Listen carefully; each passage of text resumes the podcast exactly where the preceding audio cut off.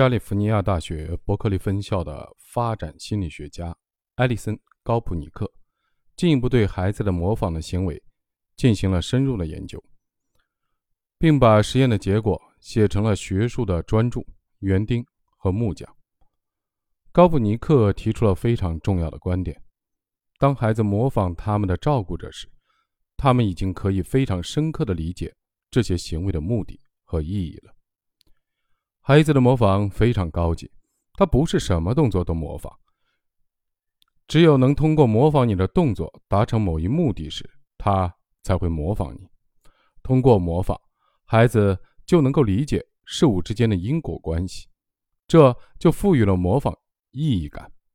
当然，模仿的意义跟你和孩子之间的关系密切相关。上述的结论也是通过一系列的实验得出的。实验的具体的过程如下：实验人员在一个平台的中间放置一辆玩具小汽车，并在小汽车的左右各放置一个障碍物。如果撞到左边的障碍物上，小汽车会发光；如果撞到右边的障碍物上，小汽车就什么反应都没有。实验人员邀请不同年龄段的孩子来到实验室，孩子们需要做的事情非常的简单，就是观看实验人员玩撞车游戏。实验人员当着孩子的面操作小汽车，一会儿让他撞到左边的障碍物上，一会儿让他撞到右边的障碍物上。孩子们观看实验人员操作几遍以后，实验人员会把小汽车交给孩子们，让孩子们来操作。结果非常有意思，所有的孩子都不会单纯的模仿实验人员操作小汽车，一会儿撞左边，一会儿撞右边。哪怕是两岁的孩子，都会专门撞左边的那个障碍物，因为那样。可以让小汽车发光。孩子们不会模仿你所有的动作，只会模仿你成功的动作，也就是能让他们看到事物之间的因果关系的动作。这能给他们带来意义感。然而，实验人员把需要人工操作的小汽车换成了能自动运行的小汽车，让小汽车撞上障碍物的短片，全程没有实验人员参与。结果，孩子们就不模仿了。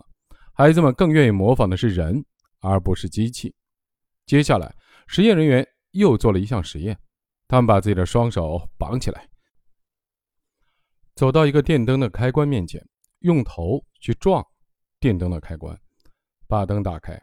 实验人员让参加实验的一岁半到两岁左右的孩子观看这个过程，并让孩子们也去开那盏灯。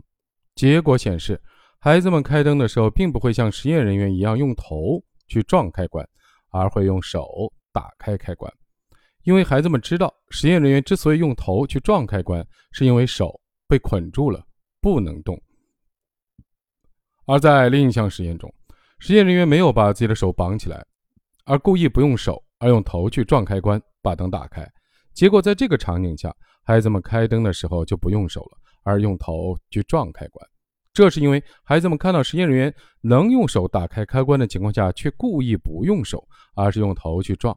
觉得这其中一定有什么特殊的意义，就像某种宗教的仪式一样。因此，孩子们与心中与生俱来的对神秘仪式的模仿服从就被启动了。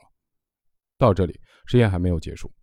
实验人员又做了另一项模仿实验。在这项实验中，两个实验人员在若干个母语为英语的美国孩子面前做了一系列的动作。两个实验人员做的动作不同，但很有意思。其中一个人在做动作时全程讲英语。另一个人全程讲法语。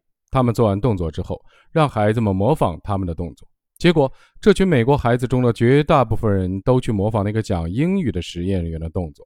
这是因为，和孩子们一样，讲英语的实验人员会让孩子们感到熟悉而亲切，觉得这个人和自己的关系比较近。和自己关系越近的人，孩子们越愿意去模仿。